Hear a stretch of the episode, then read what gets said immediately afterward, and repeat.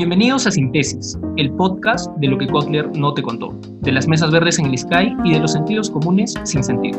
Somos cuatro egresados de la Facultad de Ciencias Sociales de la Universidad de San Marcos y en este podcast vamos a abordar temas de coyuntura, así como también los temas que nuestros profesores no nos enseñaron del todo bien.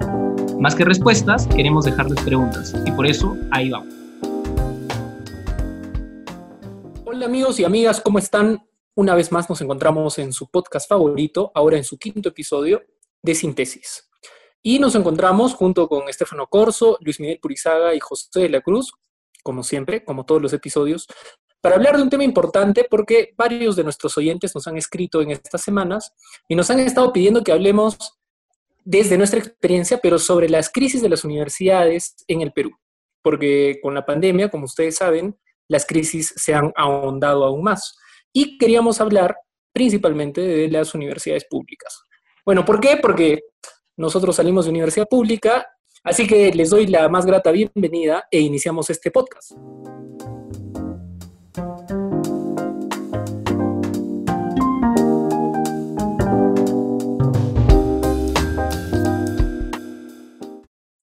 Eh, lo primero que queremos comentar es un poco enumerar cuáles son las crisis que están ocurriendo dentro de las universidades públicas con la pandemia, cuáles de ellas se han agudizado y cuáles son nuevas.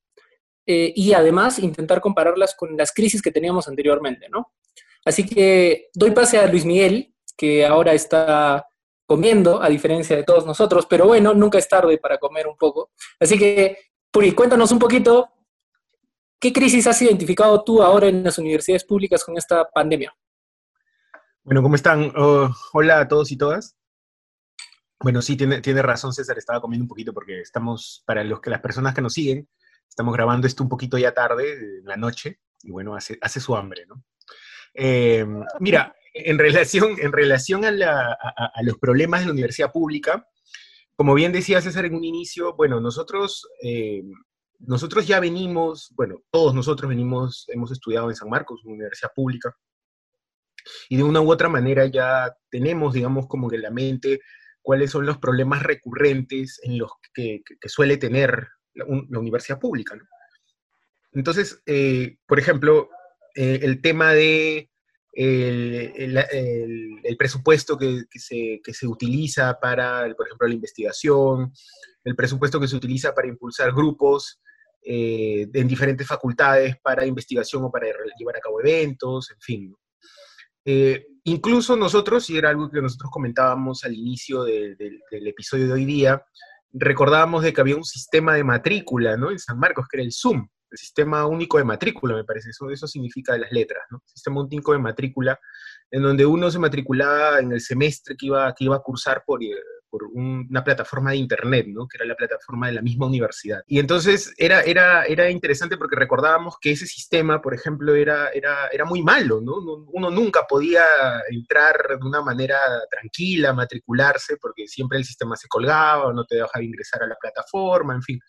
Habían un montón de, de problemas de ese tipo. Entonces, al recordar esto, nosotros nos preguntábamos, ¿cómo, ¿cómo estará funcionando ahora ese sistema en medio de esta pandemia? ¿no? O sea, ¿se habrá mejorado eh, la logística? El, sistema estará más amigable? Ahora sí se permitirá que las personas puedan entrar y matricularse, pero sobre todo también nos hacía, nos hacía preguntarnos, específicamente para el caso de San Marcos, si en ese momento no tenían, digamos, un soporte logístico, ¿no? Eh, como para solamente llevar a cabo una matrícula, imaginar ahora si es que la universidad tiene un soporte logístico como para llevar a cabo todo un cúmulo de clases, o sea, toda la totalidad de clases por vía virtual, ¿no?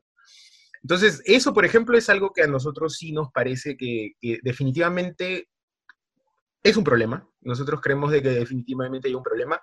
Eh, también es cierto que nosotros tenemos contacto con, algunos, algunos compañeros, ¿no? Que todavía están cursando, están cursando estudios en, la Facultad de Ciencias Sociales. Estamos, como buenos sanmarquinos, al tanto de lo que está pasando en algunos centros de estudiantes, ¿no? Específicamente en los centros de estudiantes de, de, Ciencias Sociales. Pero también, eh, y porque nos llegan las noticias, porque tenemos muchos amigos en común también, lo que está pasando en otros centros de estudiantes de otras carreras, como por ejemplo economía, derecho. Dentro de toda esa dinámica nos estamos dando cuenta que hay un problema de conectividad. Ahora, ese es un problema de conectividad que en un principio, por todo lo que estoy mencionando, sería un problema específicamente de la universidad y las plataformas que brinda la universidad, pero si a eso le sumamos eh, de que la conectividad en ciertos distritos de la capital también es deficiente, entonces el problema se agranda. Y si a eso le sumamos otros problemas como los relacionados a eh, el número de computadoras que hay por familia, entonces nos vamos a dar cuenta de que el problema se agrava aún más. Eh, habría que ver, por ejemplo, en familias que no tienen tantos recursos, en donde solo tienen una computadora, en donde la mamá, por ejemplo, también utiliza la computadora para trabajar, porque supongamos es profesora, o el papá también utiliza la computadora para trabajar porque también hace trabajo desde casa, y tenemos al hijo que tiene que llevar sus clases por internet, entonces vamos a darnos cuenta que necesitan tres personas, una misma máquina, para poder estudiar o trabajar. Entonces, es prácticamente imposible, ¿no? Aquí lo que estoy mencionando son, son, dos problemas que se juntan, ¿no? Un lado por el problema de la logística de la propia universidad, que estamos tomando como ejemplo San Marcos, pero Estoy seguro que esa puede ser la realidad de muchas universidades públicas, que, las mismas plataformas virtuales que tengan las propias universidades sean deficientes, o en todo caso, si no son deficientes, no estaban preparadas para, este contexto, ¿no? En donde vas a virtualizar absolutamente todos los servicios, no solo las clases, sino también los servicios administrativos, absolutamente todo, ¿no? Virtualizar absolutamente todo. Eso por un lado, y también tener por otro lado en cuenta aquellos problemas que ya no tienen que ver directamente con las universidades públicas, pero definitivamente las afectan, ¿no? Como por ejemplo esto que mencionaba, eh, eh, el no tener acceso a, más de una computadora en casa, o la conectividad eficiente eh, por aspectos geográficos, ¿no? que obviamente estamos, estamos poniendo el ejemplo de Sol San Marcos, pero se aplica en todas las universidades públicas. Entonces, la Universidad Pública de Iquitos, y eso lo vamos a ver más adelante, seguro, el servicio de Internet en Iquitos es deficiente, como que me parece que es eh, deficiente en toda la selva también. Entonces, hay, por un lado, problemas específicamente al sistema educativo de universidad pública y hay otros, otros problemas que también están relacionados, pues, con esta palabra que nos encanta mencionar a los científicos sociales, a, un aspecto más estructural, que ya no tiene que ver focalizadamente a, educación universitaria, pero sí tiene que ver, pues, con, con temas más grandes. Eso. Claro, claro. Tiene razón. Tiene razón. Pero antes de darle la palabra a Estefano, porque tal vez podemos empezar con Estefano, que ha tenido una experiencia previa en Villarreal antes de llegar a San Marcos, eh, hay que mencionar que de las 139 universidades que tenemos en el Perú, 48 son públicas, ¿no? Frente a 91 privadas. Es un sector importante que además tiene una gran cantidad de estudiantes y tiene más alcance a nivel nacional. Eh, y además, este año ha tenido un presupuesto de cerca de los 5 mil millones de soles dentro del erario público, ¿no? Es algo que se anunció a finales del año pasado y significó un incremento importante, pero todavía no suficiente para eh, mejorar la calidad de la educación en la universidad pública. En este contexto nos coge la pandemia y claro, como dice Luis Miguel, eh, se han agudizado crisis que ya teníamos antes y se han presentado otras nuevas. Por ejemplo, el tema de la conectividad. Bueno, primero hablemos un poco, Estefano, de cuándo inician las clases, ¿no? Porque el semestre normalmente iniciaba en abril, si es que no me equivoco, ¿no? Ya, ¿Sí? ¿Sí es verdad? Sí, en abril. dependiendo de la universidad. Claro, en abril. Em, por ejemplo, en la UNSAC empezaron recién a finales de mayo y tengo entendido que en la Villarreal todavía no inician clases. Entonces, este es un problema eh, serio y como decía Luis Miguel, tiene muchas cosas que ver, pero cuéntanos un poquito qué cosas es lo que tú has visto con este inicio de clases tardío o no inicio en las universidades públicas. Bueno, eh, bueno, igual nuevamente buenas noches con todos los oyentes. Para los que quieran, estén curiosos sobre qué está comiendo Luis, está comiendo un tacutaco ahorita, porque tiene, clases de levitación más tarde, así que se está preparando. Pero, pero bueno, con respecto al tema de, de la Vía Real, Claro, la Villarreal es casi como un caso anómalo dentro de todo este paquete de reforma universitaria que ha impulsado el Estado durante los últimos años, ¿no? Eh, porque también creo que es importante eh, enmarcar, digamos, estas crisis constantes que se han venido evidenciando cada vez más, ¿no? con mayor profundidad en el sistema de educación pública superior, eh, específicamente hablando por el tema de hoy, eh, en el marco de una reforma universitaria que el, el, Estado y diversos sectores de la sociedad están impulsando, ¿no? con aciertos y desaciertos definitivamente y con una crítica creo importante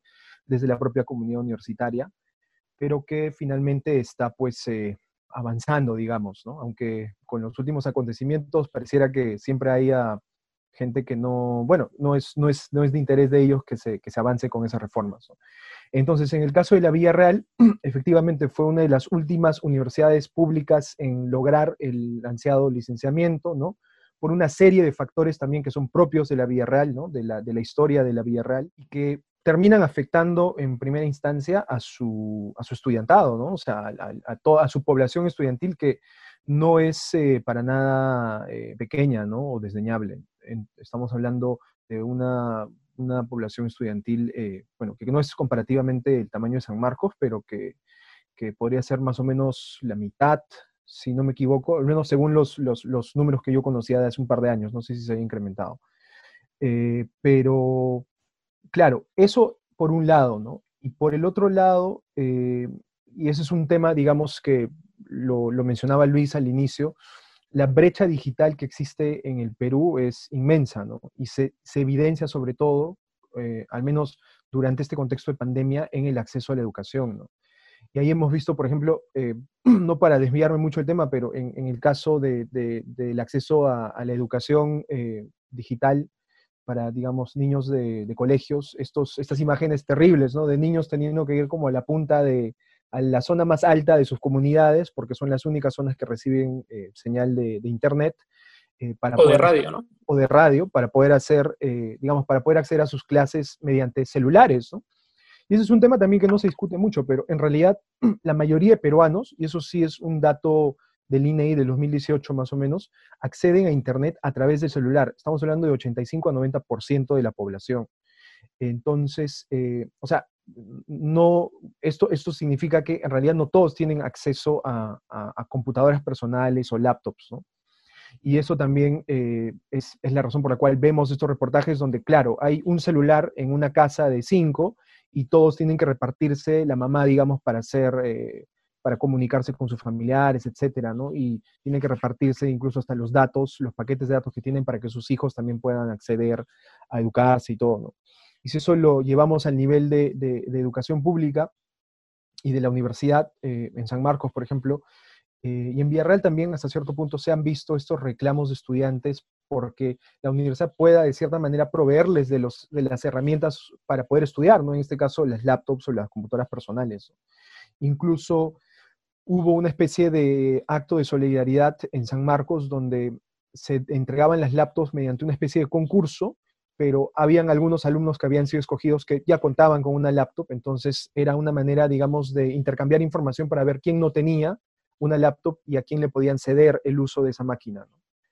Eh, y bueno, sí, es, es, un tema, es un tema terrible, ¿no? Y seguramente vamos a hablar un poco más de las consecuencias que estimamos va a tener esto eh, en un rato, pero bueno, creo que podemos empezar por ahí. Claro, pero habría que ver un poquito, tal vez si nos cuentas para que la gente se entere un poco de cómo se ha agudizado esta crisis, por lo menos en Villarreal, el ejemplo de cómo eran las matrículas antes, ¿no? Porque a diferencia de San Marcos, por ejemplo, que es eh, de donde nosotros venimos, teníamos un sistema virtual donde podíamos matricularnos, como cuenta Luis Miguel y como lo ha sufrido también José La Cruz y puede dar fe porque él se amanecía con eso, teníamos que amanecernos a pedir eh, que nos, un amigo nuestro que tiene mejor conectividad de Internet nos matricule en los cursos que queríamos porque el sistema no funcionaba, ¿no? Pero por lo menos había eso. Sí. Eh, tengo entendido que en la vida real no existía eso, ¿no? Era una matrícula no, presencial. Era presencial, sí. Yo recuerdo, bueno, yo cuando ingresé a la Vía Real eh, y estudié ahí el año que estuve, que era el 2012, la matrícula era presencial. Y era todo un lío porque no había un criterio, digamos, que podía ser justo para los alumnos en cuanto al orden de las matrículas, ¿no? Eh, era por eh, orden alfabético de los apellidos, ¿no? Entonces, claro, había gente que a veces, digamos, como que se quejaba. En mi caso, yo soy corso, entonces no, no me afectaba mucho, ¿no? Pero había gente que sí, eh, evidentemente les afectaba, ¿no? Ahora, a diferencia, digamos, de San Marcos, quizás no había tanto reclamo porque también la oferta eh, de, horarios que existía era mucho más reducida, ¿no? O sea, en San Marcos, para un curso tenías la, la, posibilidad de matricularte con cuatro a cinco profesores, incluso en algunas, en algunas ocasiones hasta seis, digamos. ¿no? Pero en Villarreal en realidad era o escogías el turno mañana o escogías el turno tarde, ¿no? Y todos querían, al menos supongo que como cachimbos en ese momento, querían escoger el turno mañana, ¿no? Entonces, en realidad, y eso, bueno, eso no es un tema que seguramente vamos a entrar a fondo ahora, pero sí recuerdo que creaba ciertas, como ciertos recelos entre los alumnos de la tarde y de la mañana, porque los de la tarde, pues con justa razón veían a los de la mañana como que estos malditos nos han quitado nuestro horario de, mañana y tenemos que ahora vernos obligados a estudiar en la tarde, ¿no? Sí pasaba algo así, recuerdo. Pero sí, sí, era, es todo un lío, ¿no? Y ahora, digamos, en este contexto donde todo supone un proceso de digitalización, yo no sé exactamente cómo, cómo se estén llevando a cabo esos procesos de matrículas. Bueno, al final todos no se han podido matricular porque no inician las clases, ¿no? este, José, tú que eres todavía uno de los informantes vivos del grupo de San Marcos, porque para los que no saben, José todavía sigue dando algunos, algunos asesoramientos o tutorías a estudiantes de pregrado en San Marcos, en sociología. Así que tutorías ad honorem, César, por si acaso, tutorías ad honorem. así que cuéntanos un poco, eh, ¿qué cosas has visto tú en este tema de la matrícula? ¿no? Porque es por donde estamos empezando. ¿Qué dificultades has visto eh, que, que hayas identificado y que haya causado muchos estragos entre los estudiantes? Bueno, en el caso de San Marcos, ya tiene implementado este sistema de matrículas eh, por Internet hace por lo menos 15 años ya. Pero el problema recurrente era la cantidad de vacantes, porque San Marcos eh, no tiene un sistema de prematrícula, o al menos cada facultad administra la prematrícula. Y la prematrícula es el momento en el que el docente sabe cuántos alumnos va, va a recibir, ¿no? En, la facultad al menos de sociales, que es de donde nosotros hemos sido eh, pasajeros, eh, no tiene necesariamente un momento en el que se sabe cuántos alumnos quieren llevar un curso. Entonces, cuando empieza la matrícula, pueden haber 80 alumnos y puede haber un alumno número 81 que quiera llevar el curso también. Eh, si bien es cierto que este proceso de matrícula se estaba llevando a cabo como que en la semana en que iban, iba a iniciar la cuarentena, el problema mayor fue cuando se suspendió las, las clases presenciales. Entonces, eh, el problema de la matrícula se ha regulado muy bien, diría yo, por un criterio que es el promedio ponderado, que en base a eso se les otorga un turno y los alumnos eh, por internet van accediendo a un horario de acuerdo, a, o sea, se le da prioridad que tiene mayor promedio ponderado. Por eso es que esa vez, este, cuando Luis era estudiante y se compró una Mac, eh, por más que tenía más velocidad, no le daba mucha velocidad, ¿no? Era como que, yo sé que Luis al final se tuvo que quedar con esa Mac, porque él es, este, en tanto es anticapitalista, eh, reniega de esas cosas, ¿no? Pero no le sirvió de nada, de nada la Mac, pues. Y tuvo que hacer su colita y ir al proceso de rectificación, que es otro momento en el que tú eh, saneas la matrícula que has hecho inicialmente. Puedes cambiar de profesores, eh, de repente si se ha abierto más cupos para un curso, meterte ahí. Y digamos que este proceso ya los alumnos se han ido adecuando y más el primero ponderado se ha ido ordenando. Pero ¿qué ha pasado?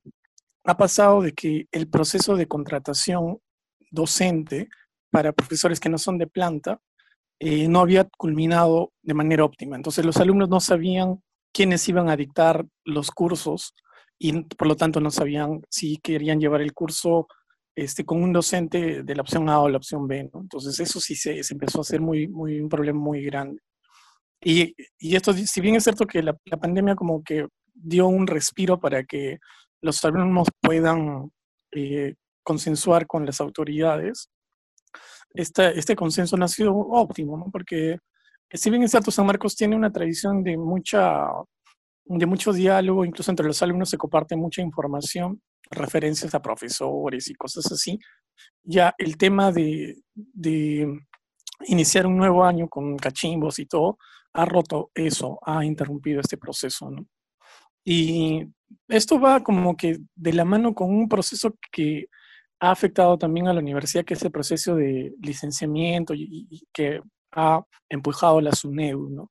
Por ejemplo, a, a, fines de julio salía un ranking en el que aparecía San Marcos entre las 100 universidades, las 100 mejores universidades de Latinoamérica, ¿no?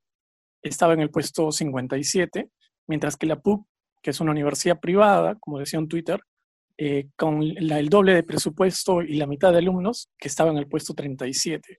Y no sé si ustedes vieron, pero había un, Twitter bien, un tweet bien peculiar en el que esta persona decía que un alto directivo de la PUC no entendía cómo es que San Marcos, con tanta cantidad de alumnos y con un presupuesto ya limitado y perteneciendo a lo complicado que es el Estado, cómo hacía para figurar en un ranking, ¿no? Sí, yo y ella daba la, la, respuesta gloriosa, de repente se han leído, ¿no? Y daba la respuesta gloriosa de que es la calidad de su gente. Y esta cosa es como que es magia, ¿no? Es así como que, claro, nosotros somos como que calidad de gente, ¿no? Pero te, este tipo de ranking silencian todos los padecimientos que tienen los alumnos, como el uso de las computadoras eh, limitados en casa, el acceso a Internet y todo, pero también te habla de que eh, mucha gente comparte los horarios de trabajo con los horarios de estudio, ¿no? Y eso, entonces, creo que necesitaríamos un estudio, una investigación sobre el perfil del estudiante universitario de la universidad pública para saber con certeza cuántas personas han podido seguir estudiando, ¿no? Porque sé que por ahí el 15% se estimaba de estudiantes a nivel nacional habían abandonado las aulas, ¿no? Claro, pero era una estimación general y no solo de la universidad pública. Sí, yo, yo, yo, yo conversando con los alumnos me decían que eh, uno de los problemas más grandes era de la señal eh, que no era constante cuando el profesor está dictando la clase. Estas interrupciones que, que son como que eh, cortes de, de, la señal o interrupciones en la señal evitan también de que el alumno entienda lo que está eh, el profesor está explicando o está exponiendo y a la vez también repercute en la participación que el alumno va a tener. O sea, si yo quiero participar, ya la dinámica no es la del aula, ¿no? Y San Marcos se caracteriza por tener, eh, las universidades nacionales en general, se caracterizan por tener salones con muchos alumnos, superan los 60 alumnos en algunos casos, 70 en los primeros años. Entonces, eh, esto complica, ¿no? ¿Cómo hace un profesor para escuchar a por lo menos 30 alumnos en un en una clase eh, virtual de dos horas. Y todavía con las recomendaciones que hacen los psicólogos de que no deberíamos estar frente a la pantalla más de 50 minutos. O sea, esto es bien, bien caótico, ¿no? Eh, entonces, con, esa situación, yo creo que San Marcos, a pesar de todo, ha seguido avanzando, ¿no? Bueno, por lo menos ha iniciado semestre y lo ha llevado con cierta regularidad, ¿no? Eh, por ejemplo, en Cusco ha pasado algo simpático. Eh, a inicios de abril, previo al inicio del semestre académico, el Consejo Universitario decidió dar un bono universal a todos sus estudiantes para que puedan estudiar. Sin embargo, viendo todas las limitaciones que tiene la universidad pública, solo han podido dar un bono a poco más de 7.000 estudiantes de la UNSAC, que significaba un chip de internet con 60 soles para que puedan estudiar en el semestre. ¿no? Eh, y eso ha significado un retraso. Esto, esto que mencionas también se ha dado en la Universidad de Huamanga, en la Universidad San Cristóbal. Claro. Que se, se, detuvieron y por reclamo de los alumnos se, se, procedió a repartir modems y chips para que los utilicen en sus celulares, ¿no? Pero yo creo que esto es, o sea, es interesante como salida de emergencia, pero una cosa es escuchar solamente la clase y hay cursos en los que sí se necesita de la copresencia, ¿no? Por ejemplo, en, carreras donde llevas eh, cursos donde tienes que aprender software. Claro, estos que se llaman cursos de práctica, ¿no? Entonces ahí tienes un problema bien grande porque ¿cómo haces? incluso las carreras de medicina le han estado dictando virtualmente, que ese es un problema. Pero lo que les contaba es que, por ejemplo, la UNSAC, con todas sus limitaciones, ha logrado iniciar semestre a finales de mayo. ¿no? Ahora están en, medio semestre. Y si estamos abordando el tema ahora en agosto es justamente porque hemos visto que es un problema importantísimo a nivel nacional, ¿no? ¿Qué es lo que nos espera después de esto? Pero igual quería entrar a este tema importante de hablar frente a una pared, que es básicamente el, ejercicio que hacen día a día los estudiantes cuando entran a sus clases virtuales, y que tal vez Luis nos puede dar mayor alcance, ¿no? Porque él siempre está dando charlas y conferencias eh, vía Zoom o Meet. Así que cuéntanos un poco eso, porque las quejas que siempre han sido recurrentes, al menos en estos meses, ha sido, primero, que es un problema en las universidades públicas, de profesores que no están relacionados con algún tipo de tecnología y que han sufrido para intentar adaptarse, ni siquiera para adaptarse a este sistema de educación virtual. ¿no? Eh, por ejemplo, en la USAC, yo les cuento una, ¿no? Esta es, este es una anécdota y es verídica, en verdad, es verídica.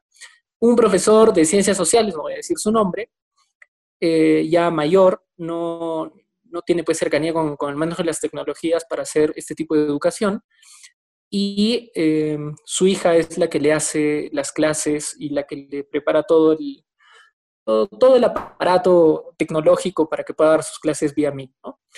Pero este profesor no tuvo una mejor idea que crear un grupo de WhatsApp con todos sus estudiantes, un promedio de 40, 45 estudiantes. Y sin querer, eh, sin querer queriendo, como diría el chavo, mandó un video pornográfico a sus alumnos y no tuvo mejor idea, después de que un alumno le pasó el, dato por, por interno, de pedir seriedad a sus alumnos, ¿no? Este, y al igual que esa experiencia, ha habido muchas más en universidades, no solo públicas, sino también privadas, ¿no? De gemidos que se han metido dentro de las clases, eh, en fin, varias cosas, ¿no? Entonces, tal vez, Luis, tú nos puedes contar un poco de estos problemas que ha habido, porque no solo es el tema de la conectividad, que ya lo hemos visto, sino también es el tema de las capacidades que tienen los profesores para afrontar esta educación. Sí, sí. No, cuando mencionaba César, cuando estaba hablando César, recordaba esta frase que dice, parece chiste, pero es anécdota, ¿no? Entonces, mire, yo, yo también además de eso, antes, antes de, comentar esto que mencionaba César, también quería, quería mencionar el tema del, del eh, concurso de admisión en San Marcos, ¿no? Porque específicamente estamos hablando de San Marcos. Recordar de que cuando comenzamos con la cuarentena, San Marcos prácticamente ya se estaba preparando para ya dar su examen de admisión. Entonces, aproximadamente iban a postular unos 30.000 jóvenes, ¿no? Que eran los, los postulantes.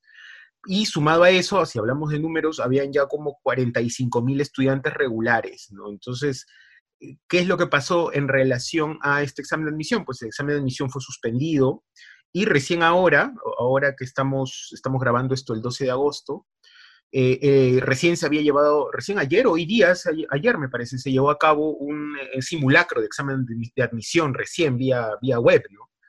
Entonces se entiende que va a ser, si no me equivoco, va a ser la primera vez en la historia de la universidad en la que se va a llevar a cabo un examen de admisión de esta manera, o sea, de forma virtual. Ahora, esto también, como, como, ustedes, como ya todos entenderán, eh, acarrea también un bajón económico para la universidad, porque se entiende que la universidad, el gran grueso de, ingresos de la universidad viene precisamente de los, de los exámenes de admisión, ¿no?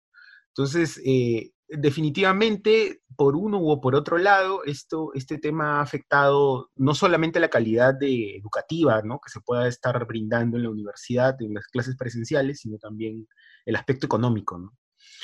Ahora, y, algo que también mencionaba César hace un momento y que conversábamos antes también del episodio era eh, la mala suerte de que eh, esta, esta, fecha, ¿no? La fecha donde la, segunda semana, la, la, segunda mitad del mes de marzo es justamente el inicio de la cuarentena en el Perú y justamente coincidió con el inicio de clases, ¿no? Normalmente las universidades, tanto públicas como privadas, inician clases más o menos en, los primeros días de marzo o en la quincena de marzo o a finales de marzo, ¿no?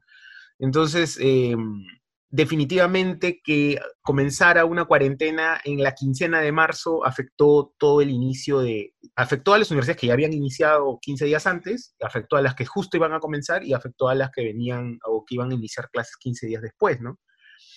Ahora, sumado a eso, también me, algo que, de lo que comentaba José que me parece interesante, ¿no? Se ha asumido de que las clases virtuales eh, tiene, deben tener una misma, la misma dinámica que las clases presenciales. Entonces, si en una clase presencial eh, tenías un profesor que en el aula estaba dos horas y media, por ejemplo, entonces se asume de que ese profesor va a hacer igual dos horas y media de clase vía virtual. Y eso no es, pues, este, llevar a cabo una educación virtual como debería ser, ¿no? O sea, se ha asumido erróneamente, y esto no, no, no, no, es una cosa solamente que se aplicaría a la educación universitaria, sino en realidad se puede aplicar también a la educación educación secundaria, ¿no? educación primaria, se asume de que lo que se está haciendo vía virtual es solamente como una compensación de las horas que deberían ser de forma presencial. Y en realidad la dinámica, y ahí el gran reto es eh, pensar cómo ambas se, se, complementan, ¿no? Porque la idea es de que se complemente. La educación virtual tiene sus propias características y el reto es conseguir los mismos objetivos, pero teniendo en cuenta esas características particulares. ¿no? en la universidad pública, hasta ahora, no tenemos educación virtual. Ningún tipo de experiencia de educación virtual. Y creo que ahora este salvataje de emergencia tampoco significa una educación virtual, ¿no? Sí, mira, e, e, incluso, e, y qué bueno que lo mencionas, César, porque eh, hay universidades privadas que sí llevan a cabo esos, esas, esas, esos, digamos, esos paquetes educativos, ¿no? Semipresencial o, o diplomados, todo virtual, ¿no? Incluso algunas universidades privadas, que justamente coinciden con aquellas que han tenido muchos problemas para obtener licenciamiento por, medio, por parte de la SUNEDU, incluso te ofrecen toda una carrera en menos, en menos cantidad de años, pero todo virtual, ¿no? Entonces es como que ya muy, muy raro, ¿no? Hay universidades, por ejemplo, no voy a mencionar los nombres acá, pero como digo, son, bueno, ¿Por qué no? Hay que, hay que me... no, no son sponsors, porque no son sponsors del podcast. No, no, no, vamos a hacerle este, pero, pero aceptamos gratuita. De, de, Acuña, por cierto. ¿eh? plata como cancha, plata como cancha. Bueno, pero nos vamos a dar cuenta que muchas de estas universidades, este, por un tema netamente económico y porque se han dado cuenta que hay una necesidad de, por ejemplo, esto como se mencionaba hace un momento, ¿no? que son mucha gente que estudia y trabaja, necesita tener un formato educativo universitario que le permite esa flexibilidad, ¿no? Entonces, eh, eh, desde siempre, desde esa, desde lógica, se ha pensado siempre que la educación virtual es solamente eh, tras traspasar el mismo número de horas que se hacía de forma presencial, pasarlas a virtual, porque es lo más fácil. Pero algo que todos los educadores coinciden, y sobre todo más en estos contextos, es de que eso no es así. O sea, como, como mencionaba hace un momento. La educación virtual tiene sus propias características, tiene sus propios, digamos, puntos fuertes y débiles, y a partir de eso se tiene que construir una forma a partir de la cual se consigan los mismos objetivos que tú tenías con la educación presencial, pero de forma virtual. Entonces, eso es un problema, porque me parece que definitivamente, por la misma, por la misma razón de que esto agarró a todo, la pandemia agarró a todo el mundo pues desprevenido, en nuestro país principalmente no era algo que se hubiera pensado. ¿no? no lo pensaron las universidades privadas, mucho menos, como bien dice César, las públicas, y al final lo que terminamos teniendo es, como decía César hace un momento también, clases, pues, este, de dos horas, dos horas y media de alumnos solo en un, eh, pegados a la, computadora, a la laptop, eh, pues dos horas y media y solamente es un curso, ¿no? Tienes que, tienen que cumplir cuatro cursos al día, por ejemplo. Entonces tienes a un alumno ahí como siete, ocho horas pegado a la computadora, incluso más, ¿no? Entonces, ahí, ahí definitivamente, ese yo creo que ya reporta un gran problema, ¿no? Reporta un gran problema. Y segundo, lo que mencionaba César acerca de qué tan familiarizados están muchos, muchos catedráticos con el sistema de la virtualidad, ¿no? O sea, a lo que voy con esto es de que no se puede, no se puede decir de que una un, catedrático está ya capacitado para, digamos, enseñar virtualmente a alumnos solamente por el hecho de que sabe utilizar el Zoom o sabe, o sabe proyectar PowerPoints en, en, en, el Meet, en el Google Meet, o en el, Zoom, ¿no? O sea, eso no es suficiente, digamos, ¿no? O sea, hay otros mecanismos, hay otras herramientas tecnológicas que están específicamente creadas para la, la, educación a distancia. Se me ocurre ahorita una, el Google Classroom, ¿no? Que es un aplicativo de Google que es, es, muy efectivo, o sea, yo lo comento porque yo lo estoy usando, como, como mencionaba César hace un momento, yo doy talleres, ¿no? Doy, doy, talleres, bueno, específicamente no a estudiantes universitarios, pero sí a profesionales. Al final va a dejar su número para que se inscriban a sus talleres. para, contratos, para contratos. No, digamos, pero sí, doy talleres y, y, estoy utilizando el Google Classroom como plataforma, ¿no? Y el Google Classroom tiene una, una dinámica muy interesante porque permite, pues, crear foros de discusión, permite este, subir material, no solamente PowerPoints, o sea, dan muchas, da, un abanico, digamos, de, de, digamos, de características, el programa tiene un abanico de características que te permiten hacer algo más allá que solamente proyectar diapositivas, ¿no? Entonces, eso, por ejemplo, el, acceso a, a todas estas herramientas tecnológicas, me parece que es algo que, no tienen muchos profesores, sobre todo los, catedráticos que tienen mayor edad, ¿no? que no están familiarizados con estas dinámicas. Entonces, como no están familiarizados con el tema tecnológico, no lo sabes utilizar, no sabes usar las herramientas y terminan pasando cosas como las que comentaba César, ¿no?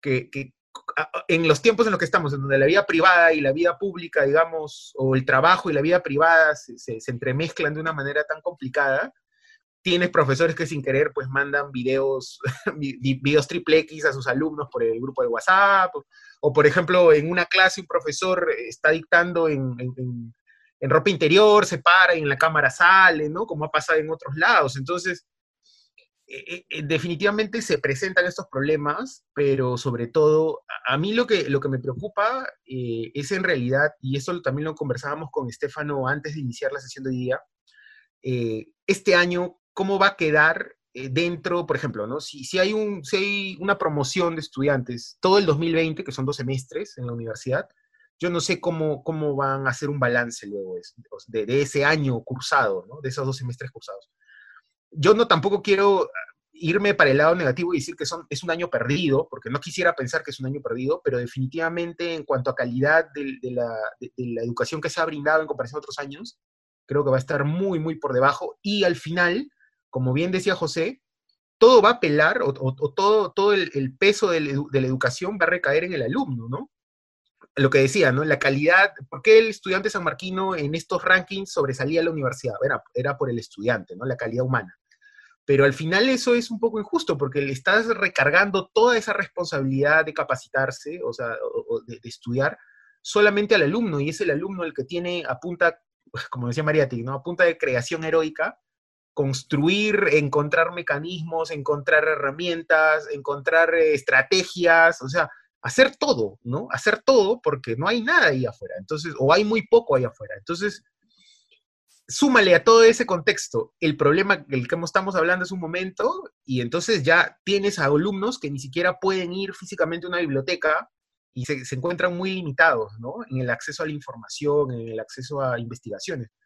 Eso sí me parece bastante preocupante. Sobre todo, lo último que comentas es un problema importante, ¿no? En, por ejemplo, en las carreras eh, cercanas a las humanidades y las ciencias sociales, donde hay una mayor, digamos, lectura en, los cursos, este, ha habido el problema de acceso a la literatura, ¿no?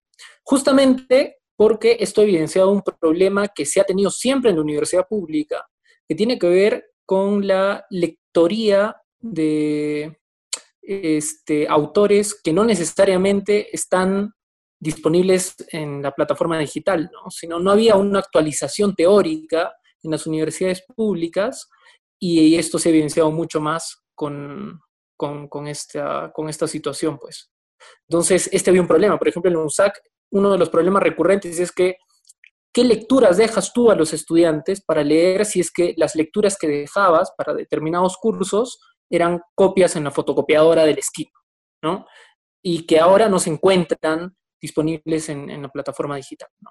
Entonces, como hemos visto, ha evidenciado, pues, eh, como han dicho bien ustedes, ¿no? ha evidenciado muchos problemas que ya teníamos en la universidad pública, entre ellos, por ejemplo, San Marcos y otras universidades, desde hace algunos años ya tienen acceso a plataformas que permiten educación virtual. Por ejemplo, las plataformas del Turnitin de revisión de antiplagio, o por ejemplo, las plataformas como Aula, Aula Virtual, que ya se tenía, pero los profesores no lo utilizaban. ¿no? Entonces, eh, ha generado muchos problemas. Sí, José. Sí, una cosa que me recuerda esta, este contexto, en el colegio fiscal donde a Cocachos aprendí, eh, un, cura nos decía, bueno, nos decía, ¿no? Que en el Perú la educación es el arte de pasar al cuaderno lo que el profesor escribe en la pizarra sin que pase por tu cerebro. Entonces, esto era bien interesante porque si bien es cierto, él nos decía de que eh, en el curso que nos enseñaba, ese profesor decía que él no quería escribir nada por eso, porque él quería medir nuestra capacidad de retención y a qué cosa prestábamos atención. Esto lleva a un contexto crítico en, esta situación para saber cómo van a evaluar los profesores el aprendizaje de los alumnos. Porque acá creo que una cosa que está en tensión eso y que hasta ahorita no sabemos cómo va a ser, eh, el otro asunto que te lleva, que es más a nivel de convivencia, es el desvanecimiento de poder que tenía el profesor como autoridad dentro del aula. O sea, la anécdota que tú cuentas, estas interrupciones que tienen los alumnos eh, supuestamente de manera casual, en la que meten gemidos, gritos o introducen videos, eh, entre comillas, de casualidad también. O sea, debilita la autoridad que el profesor tenía como que eh, monopolizado en el aula, ¿no?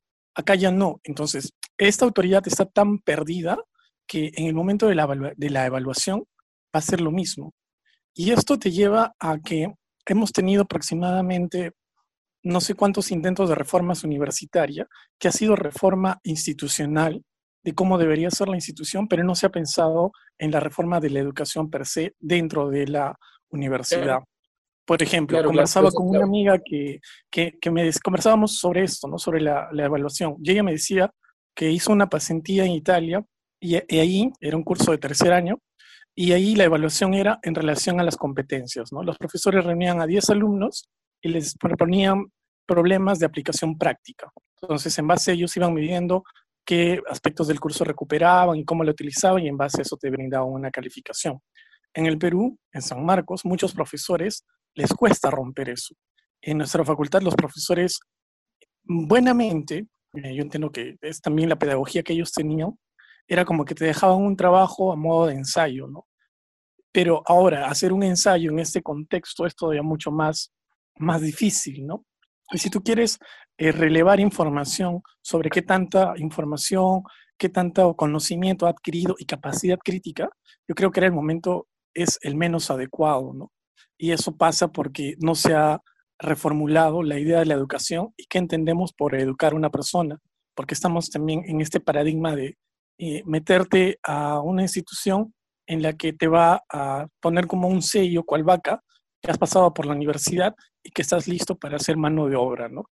Entonces, eh, creo que es un momento interesante para que se piense, eh, de repente no, no, ponernos tan pomposos, ¿no? Y decir reforma educativa, reforma universitaria, sino desde los mismos estudiantes, en, en consenso con los docentes, buscar, eh, te encanta, ¿no? Te encanta la, el, la politiquería. Entonces, es, que, eso es bien, o sea, eso es bien, eso es bien sanmarquino, ¿no? Decir, no vamos a esperar una reforma educativa para nosotros impulsar una, ¿no? O sea, claro, o sea, yo no digo que lo voy a impulsar, yo digo que sería el escenario perfecto. O sea, es el escenario en que todo está en escombros, ¿no? O sea, los alumnos ahorita están en medio de escombros, eh, aprendiendo algo o intentando aprender.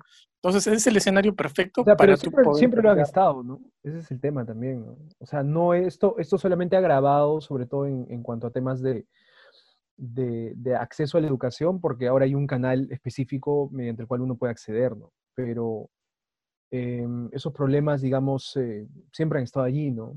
Y claro, puede claro. ir por una discusión de fondo sobre cómo se debería dar el proceso educativo, pero también eh, podrían ir sobre procesos, o sea, sobre discusiones de fondo en cuanto a que, en realidad, como decía Luis, ¿no? O sea, en San Marcos nunca pensaron que, que la digitalización era una opción, ¿no? Al menos en sociales, ¿no? Entonces, cuando llega una pandemia que obliga a eso, eh, pues no saben qué hacer, ¿no? Eh, y, por ejemplo, yo tengo entendido que en Católica los jefes de práctica y los profesores han recibido asesorías sí. de consultores externos sobre cómo llevar clases digitales. Y claro, allí se da esta, este problema en cuanto a, a, querer traducir la metodología presencial a la metodología digital, ¿no? sin ningún tipo de consideración en cuanto a cómo eso puede afectar la dinámica del aprendizaje y todo. Eh, y eso pero, un... o sea, pero o sea, hay, hay, hay, un tema que queda siempre pendiente, porque eh, el asunto es qué tanto los profesores están capacitados y qué, digamos, qué imagen tienen los profesores de la educación, porque en San Marcos los profesores como que no publican sus sílabos, tú no los ves como que pones en internet el, curso y te saldrá algún sílabo de un profesor, no, incluso a veces los profesores no llegan a entregarte los sílabos de los cursos. Bueno, a mí me pasó, ¿no? Dos profesores nunca entregaron los sílabos de sus cursos. Entonces ellos tienen como que el conocimiento como eh, la piedra filosofal, ¿no? Que tiene que estar escondida y, solamente yo te lo voy a poder otorgar cuando en realidad el paradigma educativo es de compartir la información a más no poder. O sea, nosotros, yo he encontrado al menos googleando blogs de universidades argentinas, chilenas, eh, colombianas, de profesores que arman un blog sobre un curso y publican los trabajos de los alumnos. Encontré algo parecido aquí en Perú, en la Facultad de Arquitectura de una universidad privada, en la que el profesor subía los trabajos de los alumnos y tenía como que eh, un repositorio de por lo menos los últimos seis años de los trabajos de, cada alumno que había pasado por el curso. En Mm, cambio aquí no, o sea, tú escribes, el, presentas el trabajo y, y el profesor se lo queda sabe dónde, ¿no? Entonces, no tienes esta retroalimentación que podría, por eso decía, podría invitarnos a pensar, eh, reformular cómo estamos entendiendo la educación, porque si yo entiendo la educación eh, bajo este paradigma eh, casi escolástico, o sea, olvidémonos, ¿no? Como que solamente van a haber tres escogidos que van a lograr eh, contagiarse de la sabiduría del docente. Creo que la situación no está para eso.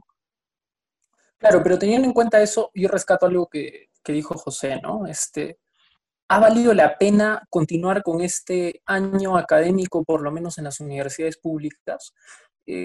¿Qué es lo que esperamos o qué es lo que podemos esperar después de esta crisis y después de estas generaciones, que no es solo una, ojo, ¿no? Estamos hablando más o menos de cuatro o cinco generaciones que están continuando estudios en esta modalidad.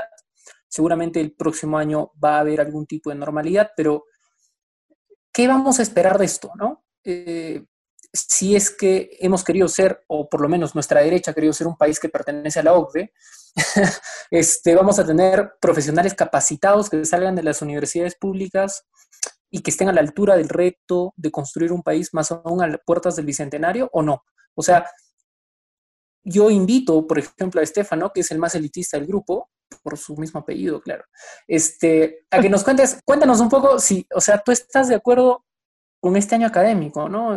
Tal vez a ti te hubiera gustado Claro, sí, que, no que- sea, que no sea válido. Claro.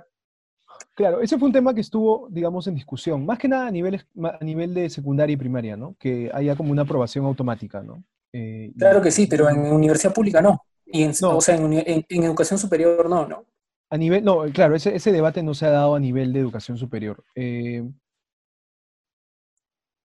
yo creo que son circun, bueno, personalmente siento que son circunstancias completamente extraordinarias, ¿no? Pero pese a ello, eh, es que sería un, sería un muy mal precedente, ¿no? Porque estarías aprobando a personas que, bueno, por, por, por razones eh, obvias no han podido acceder eh, a, la educación, a una formación que deben, ¿no? Porque no estamos hablando, pues, de aprobar un año escolar, ¿no? Estamos hablando de aprobar a un futuro profesional, ¿no? Que luego va a ejercer la carrera, etcétera. Entonces yo creo que allí sí el, el debate debería ser un poquito más, no sé, ¿no? Yo no, bueno, no soy especialista en el tema, ¿no? Yo al menos no estaría muy de acuerdo con eso, ¿no? Eh, pero sí que el, en, en el caso de la universidad pública, al menos la universidad debería ocuparse de ver la manera de poder subsanar este hueco que existe, ¿no? Y que evidentemente, o sea, va a generar una generación, no sé si la van a llamar generación COVID o qué, de, de alumnos, de egresados, ¿no? de futuros profesionales, que seguramente van a tener ciertas características que luego eh, algún, eh, eh, bueno, algún estudio de, que hace perfiles laborales va a tener que recoger, ¿no? Y ver como que cuál es el perfil del trabajador COVID, digamos, ¿no? Eh, pero sí, o sea, por un lado yo creo que va a haber un, y está viendo ahora, ¿no? Mucha gente que está dejando de estudiar por, por exigencias económicas, sobre todo, y también eh, por, por no poder acceder a, lo- a los requisitos ¿no? básicos que tiene poder tener una educación digital de calidad, al menos en estas circunstancias, ¿no? Y que al menos en San Marcos yo no, no podría dar fe de que, en sociales, a mí me refiero, ¿no? De que se estén llevando las clases de la mejor manera posible, porque según lo que todos hemos conversado aquí, San Marcos nunca, sociales al menos nunca estuvo preparada para esta situación. Eh, por otro lado, lo que sí también creo que es importante mencionar es que, o sea, esta crisis también significa en parte la muerte física ¿no? de una generación, en este caso las personas adultos mayores, en el caso de San Marcos y sociales al menos, pero sobre todo en universidad- universidades públicas el perfil del profesor siempre es una persona mayor, ¿no? Por, eh. Y varón, exactamente, ¿no?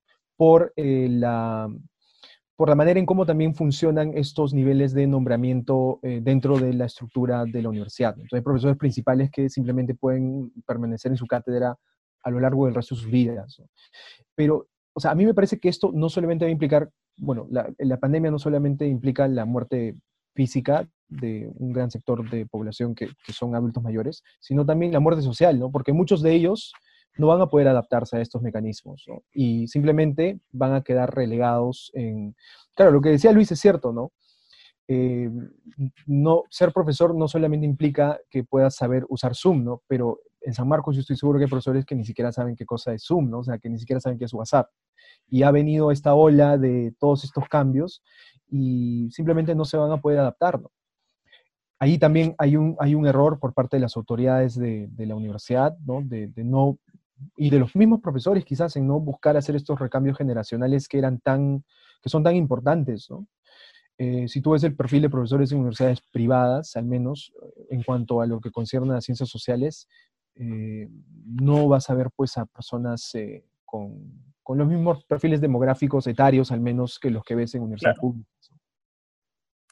Claro, claro, pero ahí la contrapartida, por ejemplo, a lo que decías, que es una propuesta de haber abandonado este año académico en las universidades, en educación superior sobre todo, es que cuando la universidad pública ha estado lista para soltar buenos profesionales. O sea, bajo esa premisa, todavía tenemos licencia para seguir sacando profesionales con esta crisis, ¿no?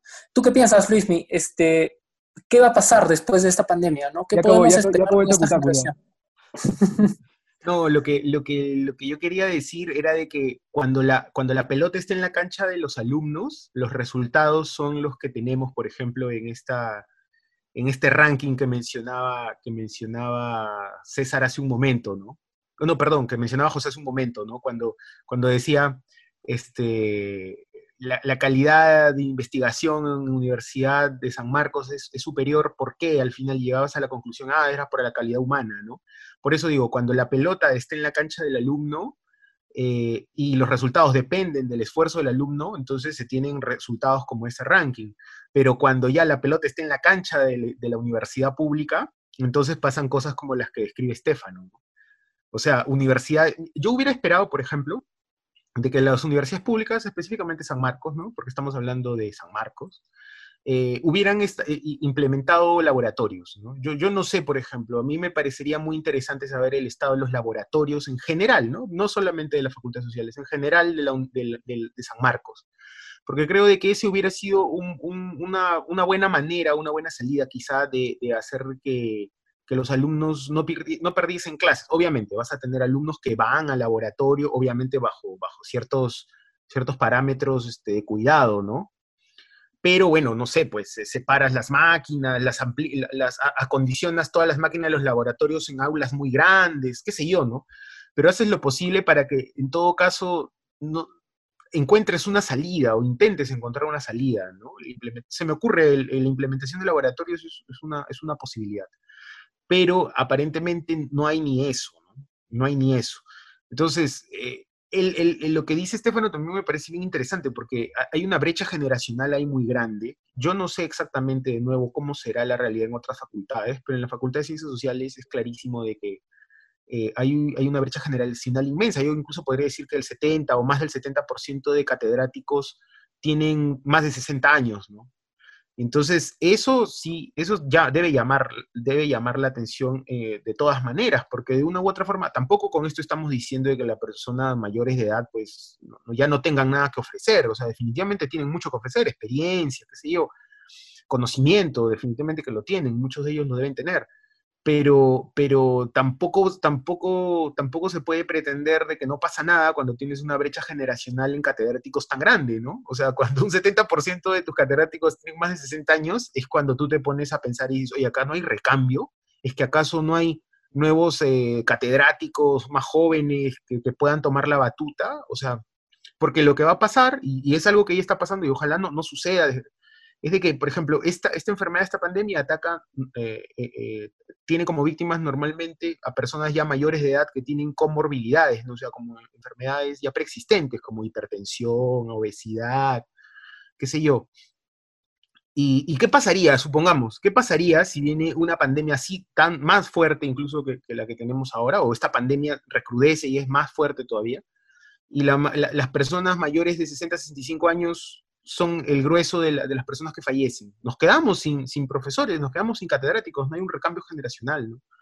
Entonces, hay, primero hay una desidia por ese lado, hay, problemas que no se, no se hace nada, no, no, no, se ha hecho nada hasta ahora, me parece, no se ha hecho mucho. Y por el otro lado está el tema de la capacitación, ¿no?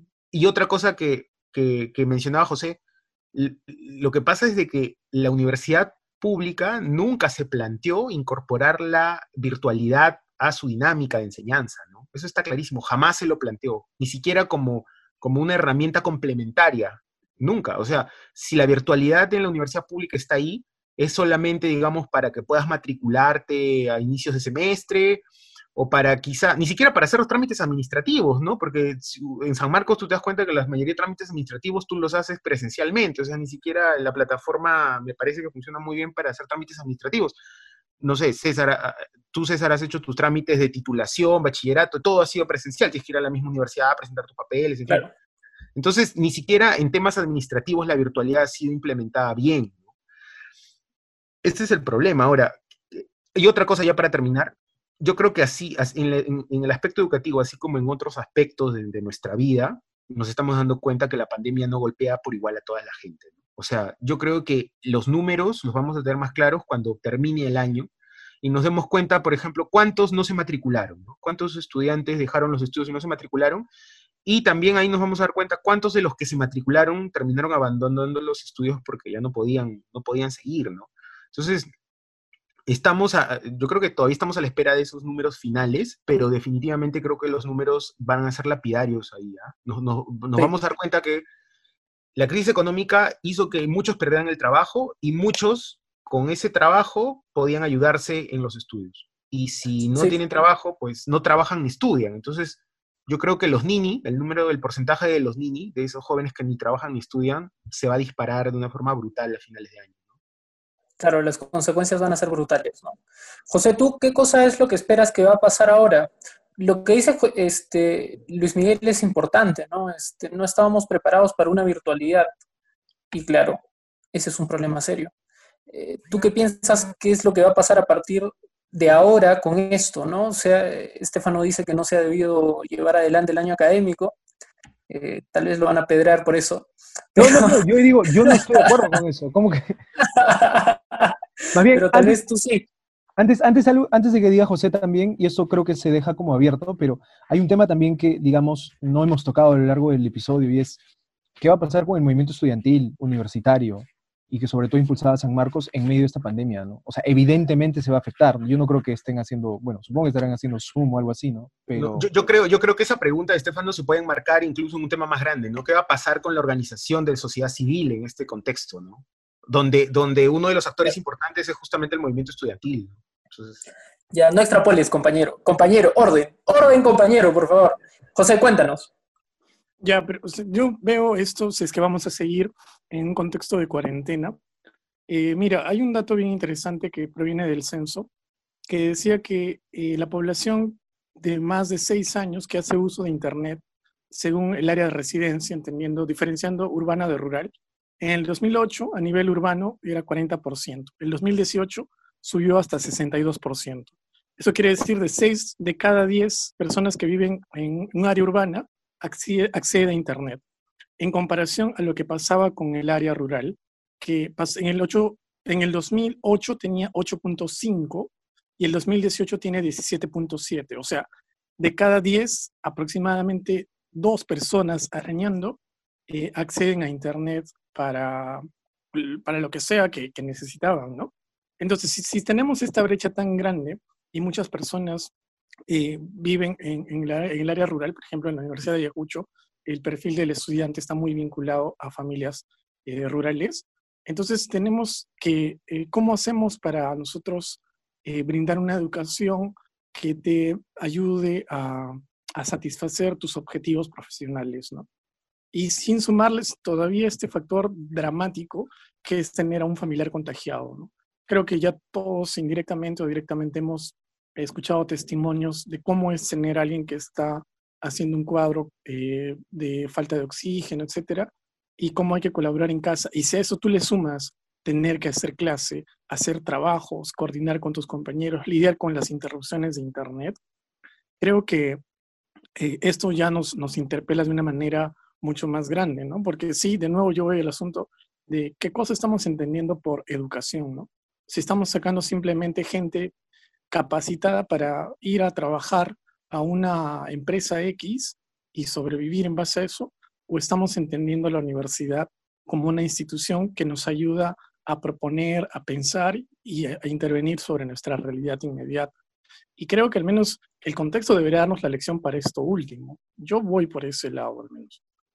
Claro, claro que sí. Más aún que no hemos hablado ahora de los financiamientos que había para la investigación que se están dejando de dar este año a causa de la pandemia y las crisis que ha generado en las universidades públicas. Más aún teniendo en cuenta que, que el presupuesto para investigación es demasiado bajo, no pasamos del 0,08 del PBI para investigación eh, a nivel nacional, este año vas a tener seguro consecuencias mucho más deplorables. Bueno, esto ha sido todo por hoy en este capítulo, donde hemos hablado un poco de cómo la pandemia no solo ha evidenciado las crisis que ya teníamos en las universidades públicas, como por ejemplo crisis estructurales, crisis de infraestructura, crisis de acceso a tecnología, sino también otro tipo de crisis mucho más profundas que tiene que ver con renovación de profesores, que es algo importante. ¿No? Eh, y lo más importante es que hemos visto cómo las universidades públicas, mientras han estado atravesando este problema, la SUNEDU ha estado solo preocupada en el licenciamiento, o sea, nos ha cogido a todos con los pantalones abajo, que ese es un problema además. Y es un momento útil que esperemos que se aproveche bien para impulsar algún tipo de reforma, aunque Luis Miguel no crea que puede hacerse una reforma eh, a nivel nacional y tenga que venir una reforma de los estudiantes. Igual, estamos ante una posibilidad importante de generar una reforma que pueda mejorar no solo la calidad en la investigación, no solo en la calidad en la formación eh, de profesionales en las universidades públicas, sino y sobre todo lo que decía José al final, que es importante pensar la formación para construir un Perú mejor en este contexto de bicentenario además. Así que mándanos tus comentarios y sobre todo cuéntanos cómo has estado viviendo, en el caso de que seas estudiante o en el caso de que tengas familiares o conocidos estudiantes, cómo han estado viviendo esta pandemia dentro de sus universidades. Escríbenos y vamos a estar atentos a tus comentarios. sintesispe.gmail.com Ese es el correo. Listo, nos vemos la próxima semana con un nuevo capítulo de Sintesis y te esperamos. Chao, chao.